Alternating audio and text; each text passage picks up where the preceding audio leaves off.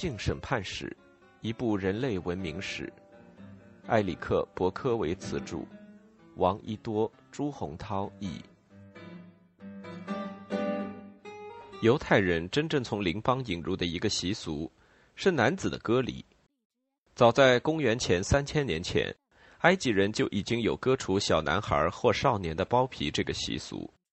很久之后，希伯来人才跟着实行。割礼仪式由埃及的割礼祭祀主持，一次可以给一百二十个男子行割礼。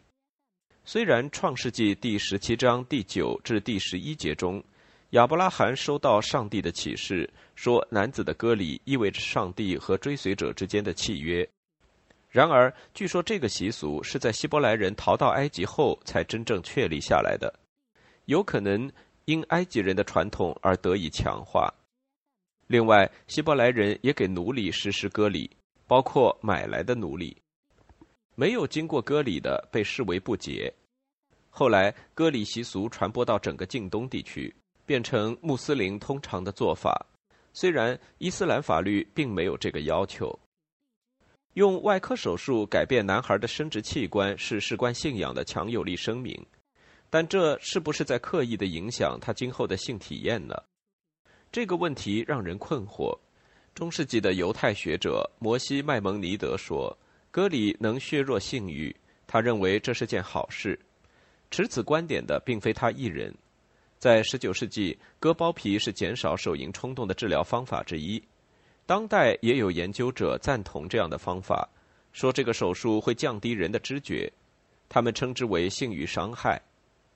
有个权威人士说，在许多国家，割礼是常见做法。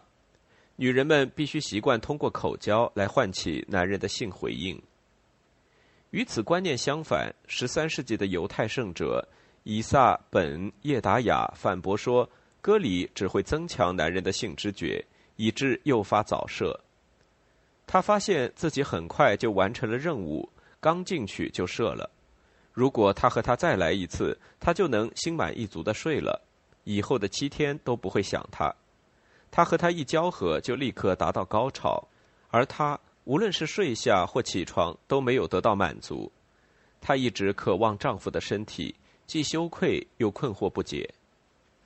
在本叶达雅看来，这样做是适宜的。如果未经割礼的男人给女人太多乐趣，就会诱发许多问题。他也会迷恋未经割礼男子的身体，心惊摇曳地躺在他的怀抱，因为有包皮阻碍他射精，他能长久地插入他的身体，因此他感到快乐，先达到了性高潮。未经割礼的男人与女人睡后决定回自己的家，他则厚颜无耻地抓住她，握住她的性器，说：“回来和我做爱。”这是因为同他性交，他得到了极大的快乐。来自他睾丸的力量、钢铁的力量和他的喷射，像马那样的喷射，它像是射出一支箭，直入他的子宫。不管历史悠久的割礼对性生活有多大影响，希腊人和罗马人摒弃了这个做法。他们认为这个做法野蛮，令人作呕。希腊人视阴茎包皮为美德与力量的象征，改变造化的设计不过是邪教的怪异恋物行为。希腊国王安条克四世埃皮法纳彻底宣布割礼为非法。后来，罗马人的法律则判定割礼为死罪。为了逃避惩罚和融入异教文化，有些犹太人在试图修复包皮时弄残了自己。然而，历史记录中很少有对这个方法的记载。作为犹太男子，首先就要割去包皮。没有行过割礼的男人被视为不洁，但是行割礼只是圣洁生活的第一步，在上帝面前保持纯洁需要不懈的努力，因为所有的性生活始终被不洁围绕。比如丈夫和妻子性交之后精液传交，他们就不能同其他人接触，除非他们清洗干净，否则他们触碰的任何东西都会被玷污，即便是遗精。比如做色情梦的时候，也是不洁的灾祸。做梦时睡过的床已经被玷污，床单除非清洗干净，否则就不能再用。那个男人拿过的陶罐也不干净，必须打碎。这个过程要持续七天。之后，这个倒霉的遗精的男人必须寻求祭祀的帮助，祭祀一只鸽子，祈求上帝的宽恕。妇人的精血同样具有传播性，碰到精血的东西必须被用力清洗干净，必须把这个害人的女人同其他人彻底隔离，直到彻底的洁净。倘若违背禁令而性交，体液处置不当，危害就会剧增。如果一个人肮脏至极，他会激怒上帝而摧毁整个犹太民族。上帝把这点说得非常明白：不要因性玷污自己。因为这就是之前我为何要把这些民族驱逐出去的原因，连土地都被玷污了，所以我要惩罚他的罪孽。土地要唾弃他的居民。你们必须遵循我的旨意和法令。土生土长的人和你们当中的外乡人，也不能做令人作呕的事，因为所有这些事是你们之前居住在这片土地上的人都做过的。所以土地被玷污了。如果你们玷污了土地，他会唾弃你们，就像他唾弃在你们之前曾经居住过的民族一样。换言之，遵循我的戒律，你们能活着；违背我的戒律，我将把你们从这土地上驱逐，并杀了你们。如果说男人与经期女人结合玷污了彼此，人与动物的结合后果就更加严重。犯罪的人和动物都必须处死，乱伦也不例外，因为家庭成员之间的混交会影响每个人。如果事情发生在至亲之间，比如母子之间，法律规定双方都必须处死。鉴于此，有个圣经故事特别有讽刺意味。故事讲述一个男子因拒绝同家庭成员发生性行为而付出沉重代价。创世纪说。而死后，上帝命令尔的弟弟俄南同死者的妻子同房。俄南听从了命令，多次与那个寡妇同床，但是每次他都把精液射在地上，而不是他的体内。上帝不高兴了，让俄南因此丧命。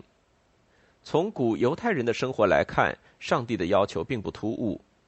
如果丈夫身故无后，许多社会都让丈夫的兄弟娶他的寡妇为妻。尽力使他有个儿女。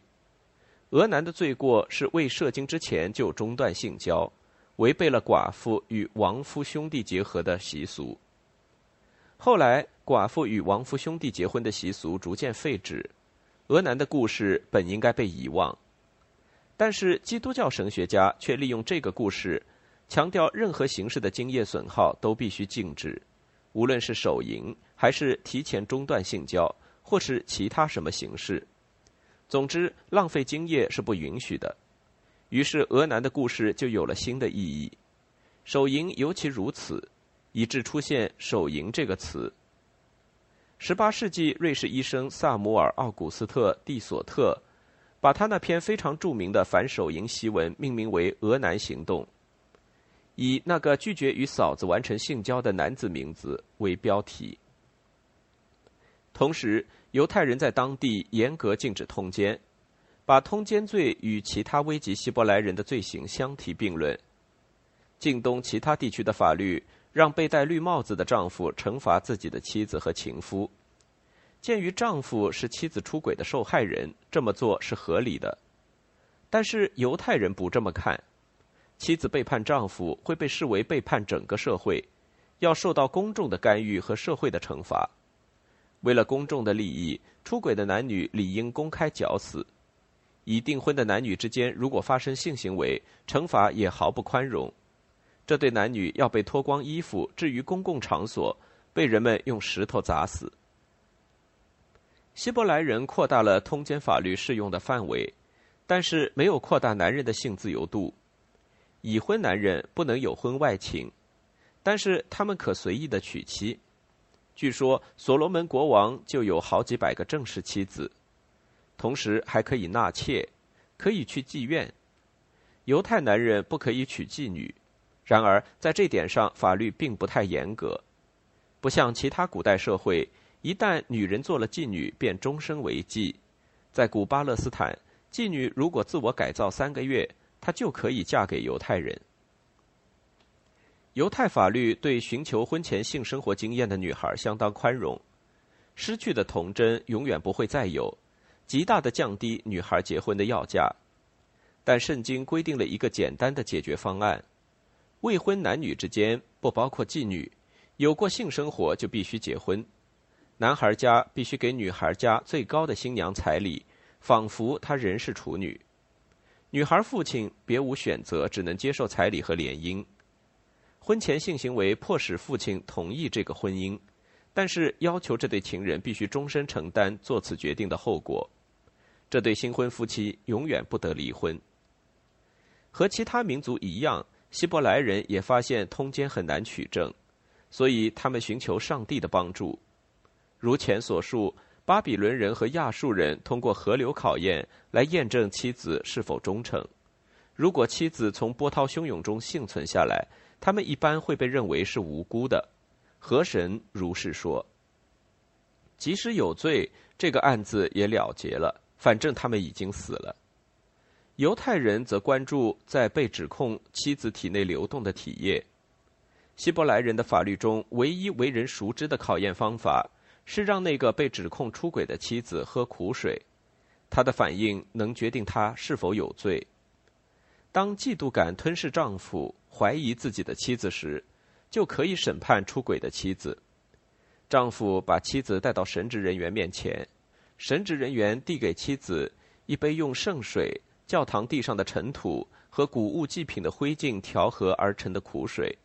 他会对妻子说：“如果别的男子没有与你同床，你没有出轨和不忠，那么希望这杯水所带来的诅咒不会伤害到你。但是如果他已被认定不忠，”他会这样说：“如果这杯水让你大腿瘦弱，让你小腹肿胀，那么上帝会让你的同胞诅咒你、谴责你。换言之，如果你四处鬼混，就请上帝把你的子宫从身体里撕扯出来，证明你犯了罪。妇人会饮下这杯水，然后我们不知道接下来会发生什么事儿。圣经告诉我们，如果她是无辜的，她会怀孕。”如果他有罪，他就会失去子宫，他很可能像其他通奸者一样被当众处决。圣经没有告诉我们上帝是何时和如何处理此案，我们不知道苦水的化学成分，所以不能肯定这杯水是否真的能让他大腿瘦弱和小腹肿胀。看样子是不能的。此外，如果女人后来怀孕了，这是证明她是无辜的。那么，这是否意味着那个嫉妒心切的丈夫应该和她同床，即使怀疑她因通奸而不敬？圣经对这个重要问题没有言明，但讲述了很多丈夫的通奸指控不当时如何保护丈夫的方法。在近东地区，大多数迫使别人经受不必要考验的人会受到惩罚，然而希伯来丈夫却没有受罚之余。即使男人对妻子的通奸指控被证明是错误的。也不会认为他们做了错事，因此，仅仅因为他们感到嫉妒，法律允许他们一而再、再而三的让妻子服用苦水。除了要求丈夫忠于妻子，至少理论上如此，希伯来人处理通奸的方法和他们的邻居一样，但是在界定新出现的令人厌恶的姓氏上，他们却独树一帜。圣经把男人之间的肛交视为最重的罪。必须处以死刑，投石砸死。不要像与女人同眠那样与男人同床，这令人厌恶。利未记告诫道：“他们的血会洒在自己的头上。”当然，自文明之始，男人们已经开始同床而眠，这是他们第一次因此而有性命之余。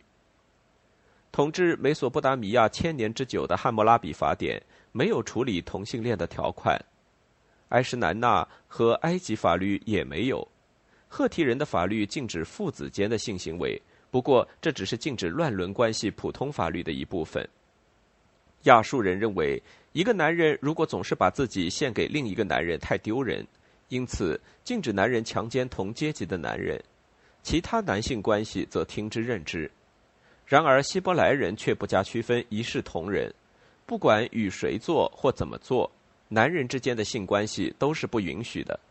犹太人的上帝憎恨此等邪恶，他摧毁了索多玛和俄摩拉，以表示立场。但是，讲述索多玛和俄摩拉的故事之前，而且关键点是这不是真的，需要简略的了解一下为什么希伯来人持有这个观点。如前所述，古犹太人一直困扰于肉体的脆弱，并将此转换到精神层面，划定了严格的两性界限，是犹太人加强控制肉体的尝试。男人与男人发生性关系，模糊了性别的界限，使男人在两性关系中承担女性的接受角色，像人兽交合那样不能生育后代。希伯来人从不禁止夫妻之间以繁衍后代为目的的性享乐。但如果他们只是为了追求享乐而发生性关系，或者因此而生下非婚子，比如通奸或乱伦，那么整个犹太民族就会因此而被削弱。上帝威胁要摧毁犹太人，如果他们自己从内部削弱自己，那么外部的力量就会彻底摧毁他们。鉴于此，源自圣经的反同性恋法也是其外交政策的依据，禁止男人之间的性关系。经文并没有涉及女同性恋的条款，恰恰是因为犹太人的邻居允许男性同性恋，在那里人兽交合相当平常，对待同性恋也同样宽容。依据上帝对犹太人的戒律，不要做非犹太人的所为，同性恋正是犹太人所要摒弃的肮脏外乡人的众多习俗之一。摒弃外乡人的习俗是犹太人确立身份的途径。这是犹太人的使命。如果敌人允许同性恋，那么犹太法律就一定要禁止同性恋。据说《立位记》一书是直接由上帝口授给摩西的，可以说因同性恋而受到的致命威胁被当成了神的旨意。然而，一条简单的法令本身不足以改变人的行为举止，用上帝兑现威胁的可怕事例来说事，才能让人刻骨铭心。奇怪的是，圣经没有举出实例。这部著作充斥着轶事、预言和没完没了的重复，其中谈及同性恋的却仅有两处。如前所述，语言相当的沉闷无趣。为了弥补空缺，后代学者决定改写老版本《创世纪》中有关摧毁索多玛和俄摩拉的故事。这个尝试是被迫的，至少可以这么说。没有证据表明这两个城市是同性恋的温床，但是这一改变的结果非常成功。这两个被诅咒的城市成了历史上独一无二的、最有影响的传递反同性恋偏见的神话传说之地。亚伯拉罕的侄子罗德是索多玛的居民，索多玛是与俄摩拉齐名的邪恶平原之城，城中邪恶之事传到了上帝的耳中。于是他派了两个天使伪装成外乡旅行者前来调查。罗德准备了他们晚上落脚的地方，但是他们的到来引起他屋里当地人的一阵骚动。天使入睡前，一群男人和男孩聚集在罗德的屋外，他们要求见见旅行者，这样我们可以熟悉他们。罗德拒绝了，这更激怒了这群人。故事的关键点是“熟悉”这个词的意思。希伯来语的原文是 “venidaa”，许多学者如此争辩：这个词是简单的了解的意思，还是暗指性结合的意思？当地人只是要求审视一下旅行者，还是想要强奸他们？这真不好说。特别是看到罗德的回答说：“我有两个未曾与男人同床的女儿，让我把他们带来交给你们，你们想怎么处置都行。”但是你们不能对那两个男子做什么，因为他们在我的保护之下。聚集的人群对罗德的两个处女女儿不感兴趣，他们想熟悉他的客人。在人群涌过来要撞破罗德家门之前，天使弄瞎了他们的眼睛。第二天一早，罗德领着家人逃走了。上帝在索多玛和俄摩拉城中降下大火与硫磺，永久的摧毁了这两个城市。今天人们普遍认可这样一个说法：索多玛民众的罪孽是他们漠视了对外乡人要友善的习俗。接待和保护这两个天使，罗德所做的正是青铜时代近东地区体面主人应该做的。民众无理的要熟悉伪装成外乡人的天使，这一要求远远比粗鲁无礼更可怕。即使他们无异于肉体上的熟悉。可是真相从来不是这样显现出来的，人们很快就把这个故事变成警告同性恋的劝诫故事。犹太人似乎是第一个反对同性恋的民族，在公元一世纪，犹太人看到希腊人和罗马人中盛行同性恋，他们吓坏了。改写的故事很快被基督教教会囫囵吞枣的接受，后来就变成了历史上最恶毒的反同性恋法律的依据。到了六世纪。信基督教的拜占庭皇帝查士丁尼就把索多玛和俄摩拉作为迫害同性恋的理由。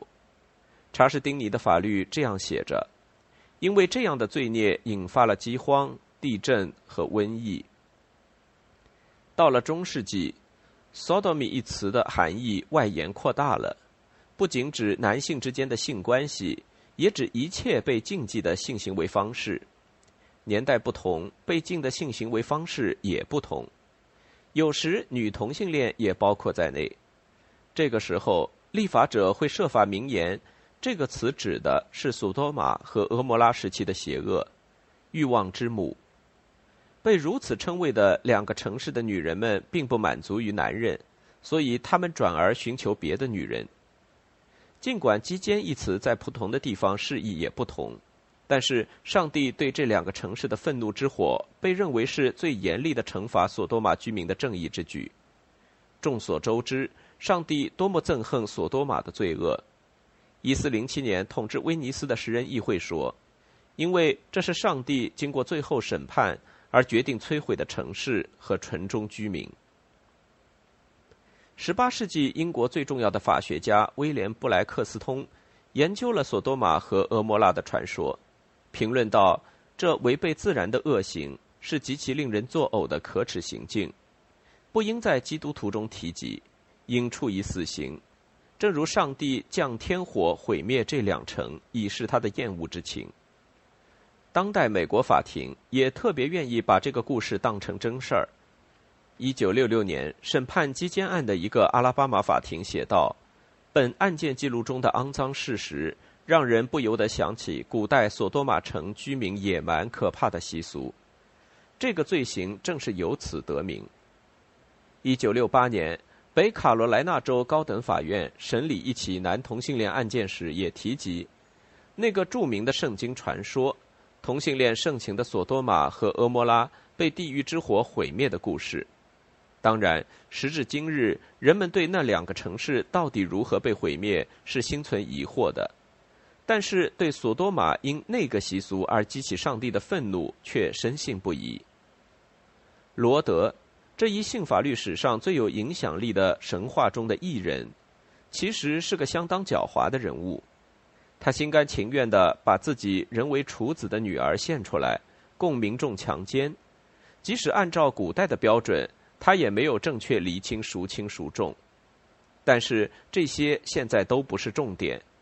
至少两千年以来，索多玛和俄摩拉的故事足以成为立法者为自己残酷处理同性恋案件进行辩解的理由。如果犹太法律没有成为基督教道德的基石，平原之城的传说很可能仅流传于这片打击同性恋活动的近东地区。